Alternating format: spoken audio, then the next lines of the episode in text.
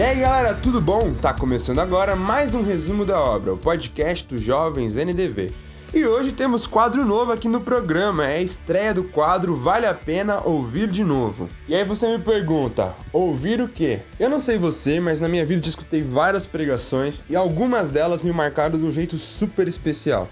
São pregações que direto eu tô indo no YouTube para escutar de novo, são pregações que trouxeram revelações novas da palavra são pregações que me ensinaram coisas novas e me marcaram. E a ideia aqui é que a gente receba as pregadoras e os pregadores que trouxeram essa palavra pra gente, para que eles tenham um espaço para abordar novamente alguns conceitos da pregação, ou expandir outros conceitos, ou contar pra gente como é que foi escrever essa pregação, o que, que essa palavra representa para eles. Tem alguns que vão contar um pouco de testemunhos de vida deles. A ideia é que a gente tenha um espaço de conversa onde a gente possa aprender coisas novas ou trazer à memória coisas importantes. E você pode contribuir com isso. Na real, você nem pode, você deve. A nossa proposta aqui é que vocês que escutam e curtem o podcast mandem pra gente pregações que ocorreram lá nos jovens que te marcaram, pregações que foram especiais para você e que você gostaria que fossem abordadas aqui no programa. Então, para estrear este episódio muito bem, hoje nós temos como convidada a pastora Larissa Marola e ela vai falar sobre uma pregação que ela fez na Igreja Novidade de Vida, num culto de jovens, e o título da pregação é As Sete Faces de Jesus. Então, queria aqui dar as boas-vindas à pastora Lari. Seja muito bem-vinda, pastora. Oi, gente, tudo bom? Obrigada pelo convite. É isso aí. Então, pastora, para começar, lembrando a pessoa que está ouvindo a gente, esse episódio é um episódio curto para a gente relembrar uma das palavras que foram pregadas. Se você quiser, que é uma palavra que você gostou muito, esteja aqui no programa, você pode mandar para a gente ou no nosso e-mail, que vai estar na descrição, ou no nosso Instagram, que é o resumo da obra. Então, pastor, a primeira pergunta é o que, que são essas sete faces, né? Ah, legal. Eu, quando fui montar essa palavra, estava lendo um livro.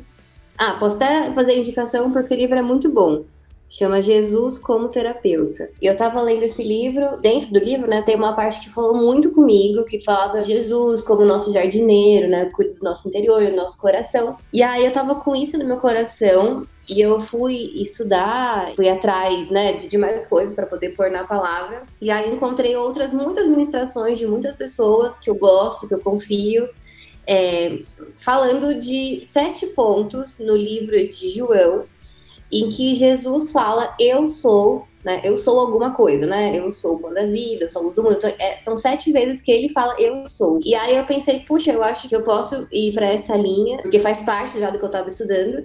Então, as sete faces de Jesus são os sete Eu sou que ele fala no livro de João. E cada um desses, né? Eu sou, traz um contexto, traz um momento ali, um ensino.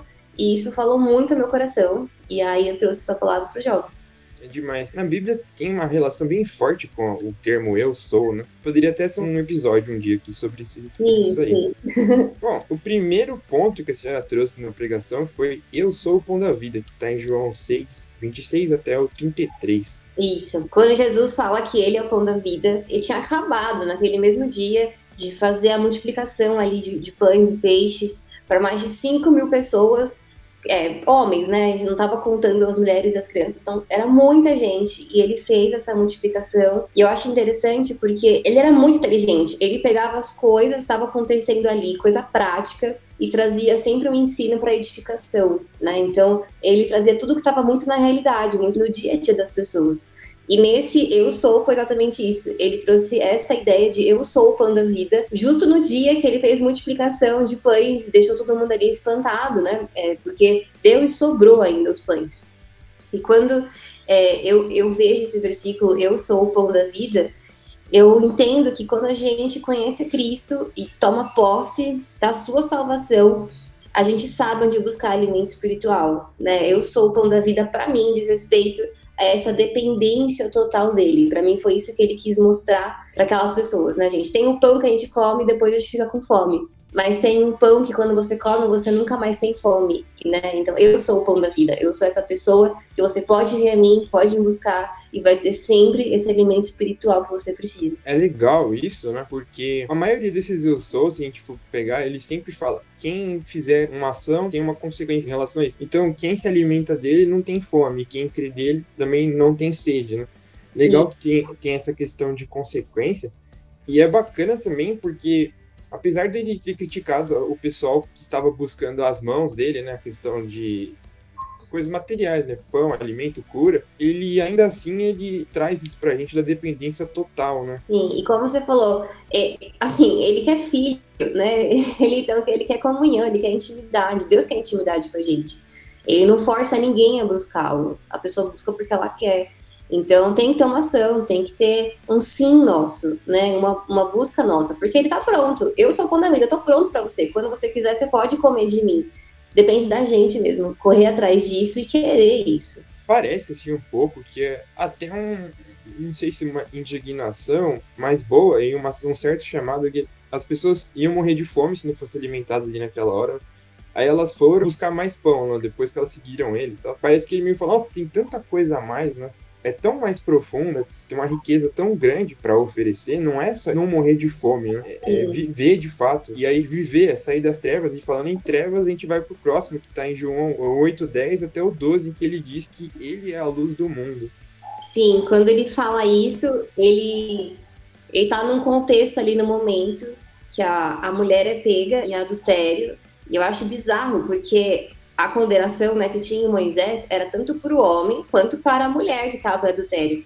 Mas aqueles homens, eles queriam tanto pegar Jesus ali nas entrelinhas da palavra, queriam tanto ver se conseguiam justificativas, né, para condená-lo e crucificá-lo, e só trouxeram a mulher, que é a parte mais frágil, né? Só trouxeram a mulher e colocaram ali em exposição. E Jesus, ele foi tão incrível, tão incrível, que ele usou aquele momento não só para trazer perdão sobre aquela mulher, mostrando para todo mundo ali que todo mundo erra, e não é a nossa função ficar apontando o dedo expondo as pessoas, mas também ele fala muito no meu coração que quando a gente o permite guiar nosso caminho, a gente pode ser livre sim do pecado, dos julgamentos e da morte, que foi exatamente o que aconteceu com ela. Ela foi livre do pecado dela, dos julgamentos daquelas pessoas que estavam ali e da morte, porque ela ia ser apedrejada dá pra gente trazer algumas coisas em relação a isso, que é quando a gente vai até ele, tem essa liberdade da morte, né? Sim. E, e é legal porque vai de encontro à consequência de ir até ele, que ele fala nesse versículo também. Nesse versículo é não andará em trevas. O Calvino, nesse versículo, nos comentários dele,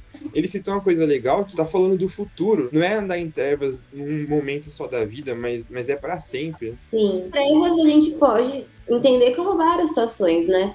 Por exemplo, além de pandemia, tem muita gente andando em trevas. Muita gente que, que tem ausência de esperança, ausência de luz, né? Que tá tão focada nos problemas, nas, na morte, que realmente está só focada nisso, no que é treva, no que não, não traz luz para nossa vida.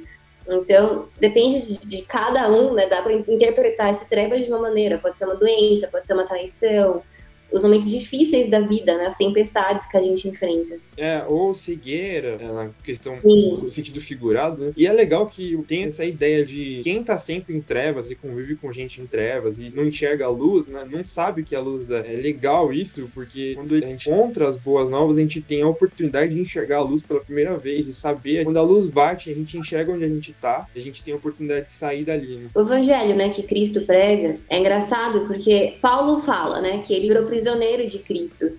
Mas ao mesmo tempo, é uma liberdade incrível. Você decide e é livre para sair quando você quiser, ninguém te obriga, ninguém põe uma arma na sua cabeça. Claro, a religião aprisiona, né? Os, os religiosos trazem peso. E aqui eu não tô para julgar as pessoas, mas tô falando que eu já fui religiosa, já julguei muitas pessoas. Eu me julgava muito. Mas quando eu realmente entendi que o evangelho de Cristo, a pureza, né, desse evangelho liberta, eu escolho ser prisioneira dele. Eu escolho é, viver com ele para sempre, me tornar escrava dele porque eu entendo que não tem outro caminho. Tem uma liberdade incrível que o mundo desconhece. Quem não está nessa luz desconhece. É, é, bem forte isso, né? Porque as pessoas, às vezes, quando escutam isso, a questão de ser escravo de Cristo, mas como assim, cara? Porque a gente estava na escravidão do pecado, né? E agora, essa escravidão, o termo é forte, mas a gente nasceu para isso, a gente nasceu para estar tá com ele, né? Sim. A gente tá longe, é um exemplo clássico do peixe fora da água, né? Mas tem uma dor aí, o mundo inteiro tá gemendo de dor, né? Porque tá fora, né? Aí, Sim, e... é, eu vejo um movimento muito grande das pessoas, é, por conta disso que tá acontecendo, né? De buscarem espiritualidade. E espiritualidade não estou falando de ser cristão, não, não é isso, de ser católico, não. Mas uma espiritualidade de, de se conectar com algo maior, né? Porque se a gente for seguir de acordo com o que está havendo, com o que está sendo falado, a gente pira, gente, a gente surta. Né? Esses dias eu tava fazendo almoço, aí meu marido colocou na televisão, enquanto eu cozinhava, eu estava ouvindo o jornal, né? Vendo o jornal ouvindo. Gente, a uma hora que eu fiquei cozinhando foi uma hora falando de desgraça. Só desgraça. Só tinha isso, não tinha uma notícia boa, só desgraça, uma hora de desgraça. E eu parei de ouvir jornal, eu parei de ver. Eu falei, não, tira isso, pelo amor de Deus, porque senão a tendência é a gente ficar cada vez mais em trevas, cada vez mais em desesperança. Não tô falando que é pra dar louca. Não, né? Não seguir os protocolos, achar que a gente tá no, no como de fadas, não é isso. Mas é se blindar mesmo das trevas, da escuridão e crer que tem algo maior, crer que existe esperança, crer que tem uma luz, né, no mundo que ilumina a nossa vida. Porque senão a nossa forma humana, ela não aguenta. Vem depressão, vem ansiedade, aí vem um monte de coisa, né? Que, enfim, não, não, não, acho que não cabe aqui, mas vem um monte de coisa emocional, e traz também o reflexo pro corpo. É, eu acho que dá pra remeter aquela história, né? O mundo jaz no maligno, mas tem de bom ânimo, pois eu venci o mundo, né? Sim. E ainda aquele outro versículo, né? Eu estarei convosco até o final dos tempos, né? até os últimos Sim. dias. E é muito sobre isso, né? Não é sobre não experimentar o mal, não passar por mal, não enxergar mais trevas, né? Mas é ter a luz. Não, porque para mim, gente, a tendência é ser cada vez pior. É. O que vai melhorar é a gente, a nossa uhum. consciência, uhum. A nossa vida com ele, né? A, gente tem que iluminar o mundo, a gente tem que ser o farol, né? O que a gente carrega são boas novas. E essa é a nossa missão, diante da escuridão, a gente iluminar. Porque senão Deus não falaria que a gente é a luz do mundo, que a gente é o sal da terra. Mas se ele fala, porque ele sabe que daqui para frente vai ser cada vez pior. E se lá era ruim, agora tá cada vez pior. E a gente tem essa missão, essa função de iluminar, de ser sal, de iluminar, de não se adaptar né, ao mundo, mas renovar a nossa mente para trazer a transformação aonde a gente estiver. E é legal, eu lembro até do. Eu vou dar um spoiler aqui de um episódio que a gente ainda vai gravar, mas é, é muito sobre ser aquele cara que tá sorrindo às sete da manhã num, num ônibus lotado. Né? Tá tudo ao seu redor, mas porque você tem essa esperança, você fica bem, você, você tem onde se segurar. É, e não tá fácil para ninguém. Tá todo mundo sofrendo de alguma maneira né? Ou porque perdeu um parente, ou porque ficou doente, ou porque perdeu um emprego. Só assim, não tem como, tá todo mundo recebendo o reflexo disso de alguma maneira. Então, se a gente for se, se contaminar com o ambiente, com as palavras, com tudo que está acontecendo, seremos mais um, né? mais um que vai estar tá querendo cometer suicídio, mais um que vai estar tá em depressão, mais um que vai estar tá em ansiedade, mais um que vai se render às circunstâncias e, e vai deixar de crer que acima das circunstâncias existe um Deus que é soberano, que é maior do que tudo, que controla a nossa vida. Né? Deixar as circunstâncias controlarem, ao invés da fé, da esperança, da, da paz que existe nele. E agora falando sobre o terceiro, né, que tá em João 10, 7, eu sou a porta. Isso é bem curtinho, mas eu gostei muito da interpretação que a senhora trouxe no dia, né? É que assim, ele fala dois nesse mesmo capítulo, né? Eu sou a porta e mais pra frente eu sou o bom pastor, né? 11, né? Eu sou no, no, mesmo, no mesmo capítulo. E assim, não tem como não relacionar, né? O, o pastor com a porta. Mas o que eu entendo é que ele é a porta para aqueles que reconhecem a sua voz, que são suas ovelhas. É, porque a ovelha, ela reconhece a voz do pastor, né? Então, se nós hoje estamos sem esperança, estamos perdidos, estamos em conflitos, né? Talvez a gente tenha que parar e reconhecer a voz do pastor, reconhecer aquele que nos chamou, né? Que fomos até ele, somos suas ovelhas. Então a ovelha reconhece a voz do pastor. E ele confrontou aquelas pessoas que diziam cuidar do povo, né? Porque ele estava confrontando as pessoas que diziam cuidar do povo, mas que na verdade eram mercenários, que na verdade só queriam coisas em troca e não estavam cuidando. Estavam sendo mais lobos do que, do que pastores, né? Das ovelhas que que estavam ali, daquele rebanho, né, dos fiéis. E além disso, eles duvidaram ainda da identidade de Jesus o tempo todo, queriam apedrejá-lo, falavam que estava blasfemando. Então, além dele confrontar as pessoas naquele momento, né, dessa mensagem que ele fala, eu sou a porta, ele também traz que as pessoas têm que reconhecer a voz do pastor, não podem se deixar cair por pessoas que se passam por boas, né, mas na verdade são mercenários, só querem coisas em troca, mas que o povo tinha que ter sabedoria para entender quem, quem é o pastor, para entender quem é aquele que cuida da nossa alma, cuida da nossa vida.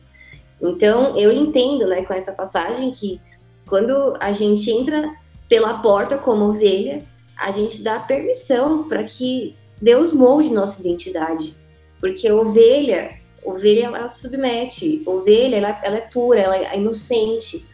Então, como a palavra fala, né, que a gente tem que ser como criança, Como a gente vai ser como criança, com o coração, com uma identidade corrompida, cheio de ódio, cheio de julgamentos, achando sempre que o problema está no outro, né? Nunca se põe a mão na alma e fala, puxa, acho que o problema está em mim, eu tenho que me resolver, eu tenho que me arrumar. Então, eu entendo que quando a gente aceita Jesus como a nossa porta, a gente também aceita que ele cuide e molde nossa identidade para sermos como ovelhas, como suas ovelhas. Ah, e é legal que tem a questão da ovelha, a ovelha ela tem o papel dela de se deixar ser guiada, ser conduzida. Né? Sim, sim. Tanto que aquele, aquele salmo, né? O Senhor é meu pastor, nada me faltará. Tem uma parte do salmo que ele fala que ele é o pastor que, com o cajado, ele exorta, ele traz para perto, ele ensina. Então, ovelhas precisam ser exortadas, precisam ser cuidadas, amparadas. Ele pode pegar o cajado e trazer para perto dele, né? Trazer para perto para não ter correr nenhum tipo de perigo, de risco. Então, a ovelha, ela precisa de alguém que cuide dela, que zele por ela, que vai se precisar dar a vida para buscá-la no meio de um abismo, né, deixar talvez 99 ali que estão seguras para buscar uma que está correndo perigo, porque a ovelha, ela não tem malícia, né? Então eu entendo que a gente tem que deixar ele moldar a nossa identidade ao ponto de permitirmos que ele nos exorte, que ele nos corrija, que ele nos ame, que ele nos proteja, sermos dependentes dele, né, e acreditar que ele está cuidando da gente, né, que ele cuida de nós e, e, que essa é a porta que a gente escolhe. Esse é o caminho, né, que a gente está escolhendo seguir. Da questão das 99, é legal que é um amor tão grande que ele deixa de ligar para sua própria vida, né? Sim, eu tenho certeza que se ele tivesse que dar a vida dele para salvar aquela ovelha, ele faria isso. Porque a missão dele é cuidar da ovelha. É. O trabalho dele é esse, não tem outra coisa da vida, ele faz isso. E acho que é assim que Jesus olha para a gente. A missão dele sempre foi essa, desde que ele veio aqui, foi cuidar das pessoas, cuidar dos seus, né? E, e ele deu a vida. No fim, ele deu a vida, porque ele sabia que era a missão, era o propósito dele isso. E é legal porque, falando da lógica humana, né, rompe, né, com a ideia da balança, né, tipo, a vida de uma ovelha e a vida de um pastor, né, qual que vale mais, né? E, e, esse amor rompe com essa ideia, não tá nem aí se tá valendo mais ou menos, né, só Exatamente. vai atrás. E, cumpre a missão dele. E ele sabe que a ovelha também é preciosa para ele, né? Uhum. Então, é muito bonito isso. O próximo Eu Sou, né? Está em João 11, 25 e diz: Eu sou a ressurreição e a vida. Sim, quando Jesus ele fala, eu sou a ressurreição e a vida, é exatamente no dia em que Lázaro morre, não, ele não morre naquele dia, né? Mas Lázaro morre e ele tá em outro lugar, em outra cidade, fazendo o que ele tava fazendo, ministrando com as pessoas, curando as pessoas, e ele sabe disso. E aí ele vem ao encontro da, de Lázaro, né? Das irmãs dele. Eu acho incrível porque chegando lá, ele se compadece tanto com aquele ambiente. Assim, eu tenho muita certeza que ele sabia que Lázaro ia estar. Tenho muita convicção disso, porque ele todo momento falava: a gente, calma, é só uma circunstância, calma, vai, vai dar tudo certo. E ele chega lá, mas aquela situação, aquelas pessoas, aquela dor. Jesus estava numa forma humana, ele era de carne e osso. Ele se comoveu e ele chorou né? Ele chorou, ele se comoveu. Eu não sei o que aconteceu, né? Mas eu imagino que ele deve ter abraçado Marta, Maria, consolado. Mas ele não ficou só no choro. Ele não ficou só na, né, naquela passividade, mas ele se moveu e agiu. E ele falou para Lázaro ressuscitar. E Lázaro, ele ressuscitou, ele voltou a viver. Então eu entendo que quando a gente reconhece que nele a ressurreição e vida, não há situação contrária que não possa receber o milagre. Porque ele é, ele é isso ele traz vida aonde não existe mais possibilidade. Ele já estava morto já, acho que quatro dias, se não me engano, três ou quatro dias. Então, assim, já estava já em estado de decomposição, não tinha mais como reviver. Mas quando a gente acredita que ele é a ressurreição, não existe nada que não possa receber um milagre. E isso enche meu coração de, de muita fé e muita esperança para saber que eu posso chorar, eu posso me comover, mas eu tenho que agir porque ele agiu. Ele se moveu, ele não ficou preso a uma situação, ele agiu e algo aconteceu, algo que rompeu o natural, né, e trouxe um sobrenatural, uma intervenção. Porque se aquelas mulheres ficassem sem o irmão, eu não sei como elas iam sobreviver, né? Naquela época as mulheres não, não podiam trabalhar, elas tinham que ser do lar, elas tinham que cuidar da família, né? Se elas trabalhavam, é, era assim, era muito difícil, gente, muito difícil, não, não tinha essa possibilidade. A gente vê tantas histórias, tantas viúvas, né, que não tinham muito recurso. E Deus fez várias intervenções e cuidou de muitas viúvas. Então, eu imagino o desespero daquelas irmãs de saber que a única pessoa que poderia trazer sustento para casa delas tinha morrido. Como elas iam sobreviver a partir de agora? O que, que elas iam fazer a partir de agora? Iam depender de, de esmolas das pessoas, né? De, de uma ajuda das pessoas, talvez elas não teriam. Então Jesus se comoveu com aquela situação e trouxe uma resolução, porque ele é a ressurreição e a vida. No início da conversa, a senhora falou sobre como Jesus ele sabia relacionar o contexto ao dar o ensino. E é legal também a escolha de cada palavra dele. Ele fala ressurreição antes de falar vida, né? E Sim. isso é muito legal porque o Calvino, ele, eu li os comentários dele sobre isso também, e ele relacionou com Jesus dando ressurreição aos filhos de Adão, as crianças de Adão, né, a nossa descendência de Adão, seres humanos, é, ressurreição da morte que o pecado trouxe, ressurreição e para viver uma nova vida, a vida dele, porque se ele falasse vida e ressurreição, não faria sentido pra gente, porque nós estávamos primeiro na morte, né? Nós fomos tirados daquele ambiente de morte, de pecado, e foi nos dado uma oportunidade de viver uma vida nova, né? Então o que faz sentido é justamente isso, porque se fosse vida e ressurreição, significa que a gente vive, morre e depois é ressurreta. Não, mas não tem mais isso, é daqui para uma vida eterna, né?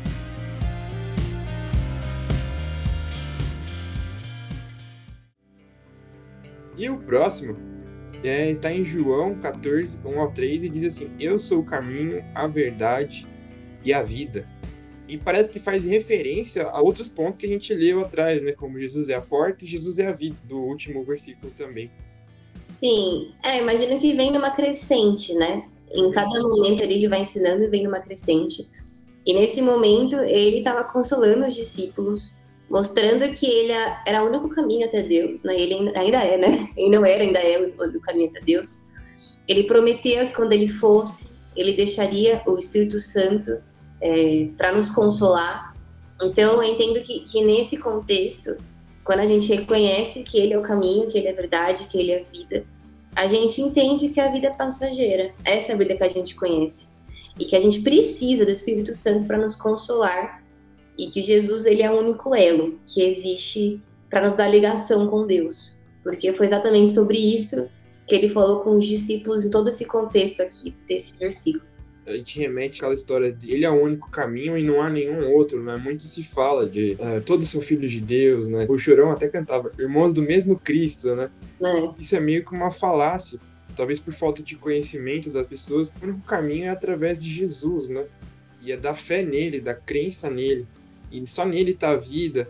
E, é legal que fala, ele é a verdade, né? mas muitas pessoas não têm essa verdade. Né? Eu lembro até de, um, de uma situação, a gente tava naquela uma CAP da, da universidade, um membro da igreja, não vou falar o nome dele agora, e ele foi fazer o apelo, ele perguntou, vocês acham que todas são filhos de Deus? Aí tinha uma garota que nunca tinha ido, ela falou, eu acho que sim. aí, ele, aí, ele, fez que nem aquele meme do segurança do Enem, com o dedinho, não, não, não, não.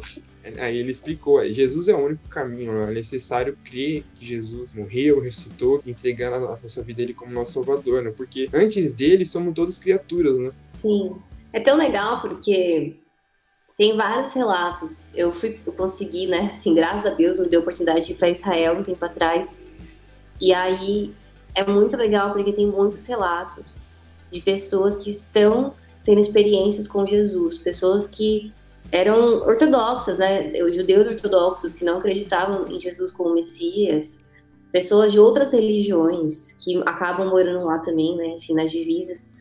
E aí as pessoas, elas estão tendo experiências com Jesus, elas estão, vendo Jesus e crendo que ele é real, crendo na obra que ele fez e se conectando com Deus de uma outra maneira. E para mim isso é muito forte, porque eu, eu, tenho uma teoria da minha vida, tá? Que Deus tem intenção de ter o céu mais cheio do que o inferno. essa, essa é a minha teoria da vida. Então, por mais que hoje existam pessoas que, que não reconhecem, que não entendem, né, que podem sim crer em outras coisas, é, mas estão com o coração genuinamente procurando Deus, eu acredito que Ele pode se revelar eu acredito que ele pode se mostrar e trazer, igual aconteceu com Paulo, né? Que ele caiu do cavalo, acontecer a mesma coisa e fazer com que as pessoas encontrem realmente o Deus verdadeiro, realmente o encontrem, porque ele deseja muito mais que o céu esteja cheio do que o inferno. É a minha teoria, tá, gente? Pode discordar, pode ter outro tipo de teologia, tudo bem, mas é a minha teoria de vida. Porque como pode uma pessoa que não acredita em Jesus ter um encontro sobrenatural com ele e a vida mudar? né, e ver e depois ser uma pessoa né, igual quantos relatos que a gente não conhece de muçulmanos que se converteram porque tiveram encontro com Jesus, viram Jesus e agora eles são perseguidos pela própria família porque estão vivendo outra coisa, estão vivendo uma outra realidade que não condiz né, o que era antes. Então, para a pessoa correr risco de vida por causa de uma mensagem, por causa de uma experiência, não é qualquer experiência, não é qualquer mensagem é algo que transformou realmente a vida e ela não consegue mais ser a mesma pessoa. E isso são vários, vários, vários, vários relatos que você ouve entre judeus messiânicos lá em, em Jerusalém, em Israel. E eu tenho certeza que aqui no Brasil deve ter também, que às vezes a gente não sabe, né? A gente não ouve. Aqui é mais fácil, né? Não tem perseguição religiosa. Pode ser até ser que tenha, mas ninguém é preso. As igrejas não são perseguidas ainda, talvez um dia, né? A gente não sabe. Mas em lugares em que o negócio pega, que o negócio é sério, a gente vê que, que Deus está se manifestando e pessoas estão sendo atraídas e tem coisas incríveis acontecendo. Por último, um dos que eu achei mais forte é o que está em João 15. Eu sou a videira verdadeira. Foi por causa desse versículo que tudo começou, a mensagem toda. por causa desse eu sou. Ele falou comigo num, num grau assim absurdo, absurdo. Quando ele está falando para as pessoas que ele é a videira verdadeira, versículos antes, ele está trazendo aquela consciência de que temos que amar a Deus sobre todas as coisas e amar o próximo também como a nós mesmos. Então, ele traz essa consciência e aí ele começa a falar: Eu sou a videira verdadeira e o meu pai é o lavrador, né? Então, assim, ele não está sozinho, ele é videira mas existe alguém que cuida de todos, que está acima, né? Que é o pai, que é o salvador. E aí ele vai falando, né? Que as pessoas têm que se limpar, têm que permitir que cortem as partes que não estão boas. Durante o versículo, ele fala que nós, por ele ser a videira, nós somos as varas e quem está nele dá muito fruto. Ele vai falando isso e para mim é o que eu entendo, né? Dessa reflexão, desse versículo, é que ao reconhecer que Jesus é a nossa videira, a gente permite que ele trabalhe em nós, a fim de que possamos dar frutos e abençoar também outras pessoas, porque uma árvore frutífera, ela não come o seu fruto.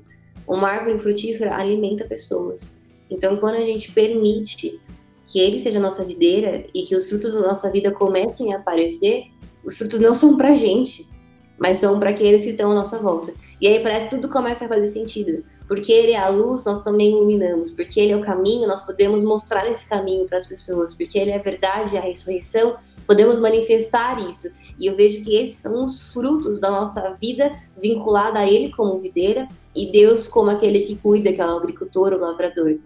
E sendo árvores frutíferas, a gente pode alimentar aqueles que têm fome, né, que têm sede da palavra, das boas novas. Podemos ser aqueles que vão ser sombra para quem está em estado de, né, de, de caos, de calamidade. E acho algo mais bonito, que mais me tocou no meu momento ali com Deus, é que Ele não desiste de nós. Ele, ao invés de desistir da gente cara, de verdade, a gente tem que pensar, né, que uhum. Gente erra, a gente peca, a gente é humano, a gente é de carne e osso. E Ele, com toda a sua divindade, com todo, com todo o seu esplendor, toda a sua glória, Deus não desiste de nós, mas Ele todos os dias nos cega com a sua bondade, com a sua graça, com o seu amor. Até mesmo o, os estercos da nossa vida, Ele usa para o nosso crescimento. Né? Quando alguém vai, vai, vai plantar, né, uma pessoa que tem esse costume de fazer plantações de árvores, de, enfim, de, de, de horta, né, dessa coisa mais rural, ele usa muitas vezes esterco para servir como adubo. E isso me tocou tão forte, tão forte, porque até mesmo o esterco da nossa vida, Deus como lavrador, ele pode usar para que a gente tenha crescimento. Né? O que são os estercos? Nossos fracassos, nossos limites, a nossa vergonha, a nossa culpa, os nossos pesos. Quando a gente consegue colocar isso nas mãos dele, tudo isso pode virar adubo. Adubo para nos fortalecer, nos curar e preparar o, o campo, né, para nossa vida florescer. Então, quanto mais a gente permite que ele cuide de nós, mais frutos a gente vai ver na nossa vida. E frutos, né, que vão, como eu falei, servir para as pessoas desfrutarem. E isso faz com que a nossa vida tenha um propósito, tenha uma missão.